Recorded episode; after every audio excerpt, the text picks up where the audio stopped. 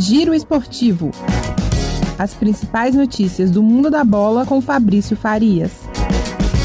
Salve, salve, meu caro ouvinte, minha caro ouvinte do nosso Giro Esportivo. Quarta-feira, com os jogos de volta das oitavas de final da Copa do Brasil, tem clássico nacional, clássico regional é certeza de muita emoção para você, torcedor, para você, torcedora, na noite de hoje. E começamos às 7 horas da noite com o clássico goiano. O Goiás recebe lá na Serrinha o Atlético Goianiense, primeiro jogo 0 a 0 Então, tudo aberto no clássico goiano. Vamos ver aí quem passa para a próxima fase da Copa do Brasil. Às 8 horas da noite, outro clássico regional, outro clássico importantíssimo. Ceará e Fortaleza no Castelão. No primeiro jogo, o Fortaleza, que vem mal no Campeonato Brasileiro, ocupando ali a zona de rebaixamento, foi eliminado da Copa Libertadores, mas no primeiro jogo venceu aí o seu rival, o Vozão, por 2 a 0 e vai aí defender essa vantagem no jogo de volta.